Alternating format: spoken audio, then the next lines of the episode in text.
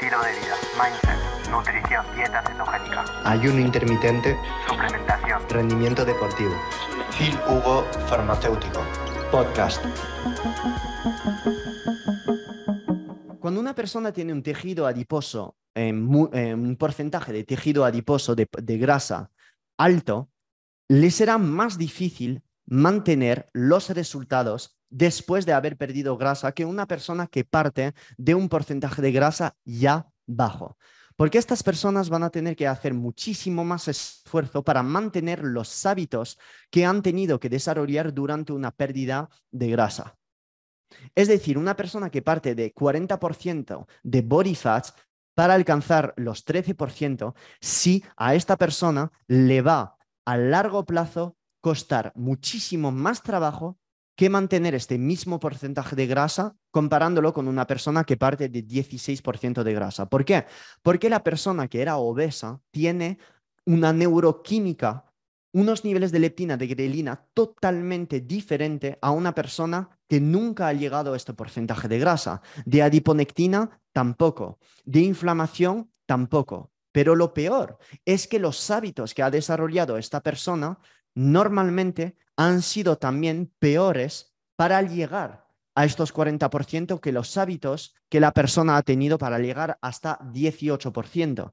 Entonces, para pasar de 18 a 12, no es que esté diciendo que sea mucho más fácil, entre comillas, porque una persona ya entrenada para rebajar los últimos kilos son los que más cuestan. Estoy diciendo que para mantener en los 12% después le será más, más fácil a la persona de 18% que de 40%, porque la persona de 40% va a tener sí o sí que mantener los hábitos que a lo mejor durante 20 años de su vida nunca ha tenido.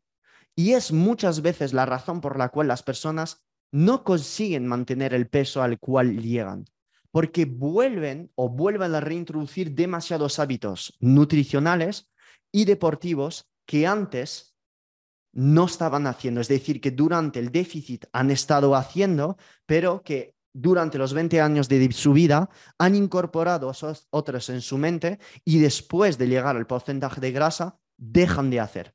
Porque el cerebro vuelve a los anteriores como si acabasen cansado de la pérdida de grasa. Y está ahí el error. El error está ahí, no en no seguir en déficit, sino en subir ligeramente las calorías y probablemente meter más proteínas, más fibra, pero seguir yendo al gimnasio, pero seguir mantener los hábitos que nos han perdido perder estos kilos, porque estará en el olvido de estos hábitos donde vamos a recuperar, donde vamos a recuperar.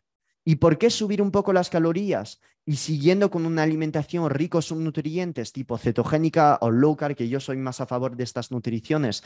Pues porque probablemente son las más saciantes, las más antiinflamatorias, las más antioxidantes y las más fáciles de llevar a largo plazo. Esto está sesgado por mi opinión personal, pero también por algunos estudios. Entonces, sí que seré a favor de estas personas cuando lleguen a su peso óptimo, de motivarles a muerte que haya un coche detrás para que no dejen todos estos hábitos.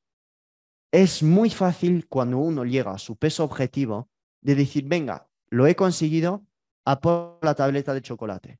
Y luego la tableta, al fin de después, se transforma a la tableta otra vez y un trozo de pastel. Y luego a otro trozo de pastel. Y luego a, venga, he llegado a mi peso. No hago el cardio post-entreno. He vuelto a ganar 15 kilos. Venga, tengo que perder otra vez. ¡Pum! Otra vez déficit calórico de caballo. Y vuelve a recuperar el porcentaje de grasa en un año.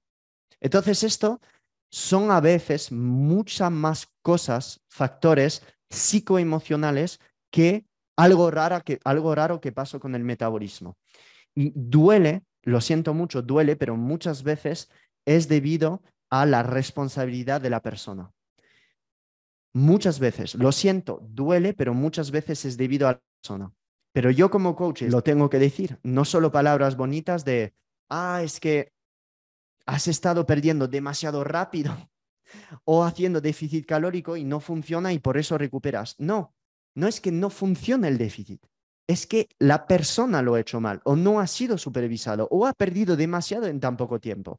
No me digas que un déficit bien llevado Por ejemplo, haciendo low carb cetogénica, cualquier menú de keto optimizado, alto en proteínas, alto en fibra, alto en órganos, con sol, con ayuno intermitente, con deporte, con suplemento, ¿esto es algo malo?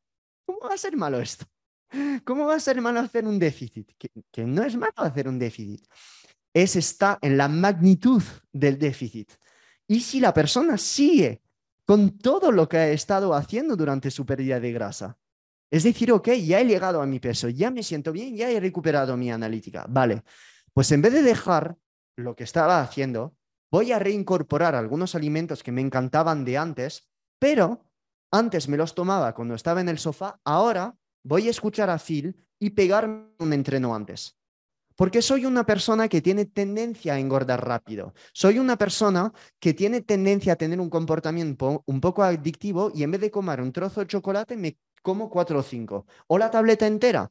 Entonces, como me conozco, pues tengo que hacer más esfuerzo, más esfuerzo. Y es así, es que es así. Yo, por ejemplo, y lo repito en cada uno, no todos, pero muchos. Yo soy una persona que retiene más líquidos y grasa en las piernas. Tengo las piernas de mi madre, que es extremeña, las migas, jamón a muerte, let's fucking go, y mi hermana es igual. Pero mi padre y mi hermano, pues tienen piernas finas, pero yo he heredado de la fisiología y, química de mi madre y mi hermana. Vale, perfecto, ok, genial, pero voy a trabajar más estas partes, secar más en estas piernas. Lo acepto, es que es así, pero voy a trabajar más estas partes en el gimnasio. Y por eso Loli me ha puesto dos días de pierna, por eso tengo HIT y por eso soy una persona que tiene que hacer más cardio, más correr. Y si dejo de hacerlo, porque lo he probado, tengo 30 años, no tengo 19, si dejo de hacerlo, a pesar de hacer la misma dieta, pues empeoro a nivel estético mis piernas. Pero lo acepto, es que es así. Cada uno tenemos que encontrarnos dentro de este equilibrio. Aceptarnos pros, aceptar nuestros contras y ya está. En cambio, yo tengo un six-pack todo el año. Puedo comer mucho, pero tengo un six-pack todo el año. Tengo siempre mis abs. Y cojo más grasa en los glúteos, en las piernas, más como las mujeres. Pero suelo tener una talla más fina. Perfecto, es un pro. Es un pro genial, pero también tengo muchas contras. Entonces, juego con esto y hago mis hábitos en función de cómo reacciona mi cuerpo.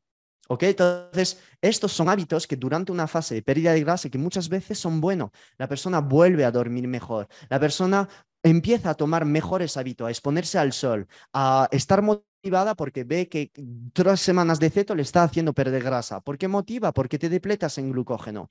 Y entonces tienes que seguir, sigue, sigue, sigue, pero el error está después en recuperar todos los hábitos que hacías antes.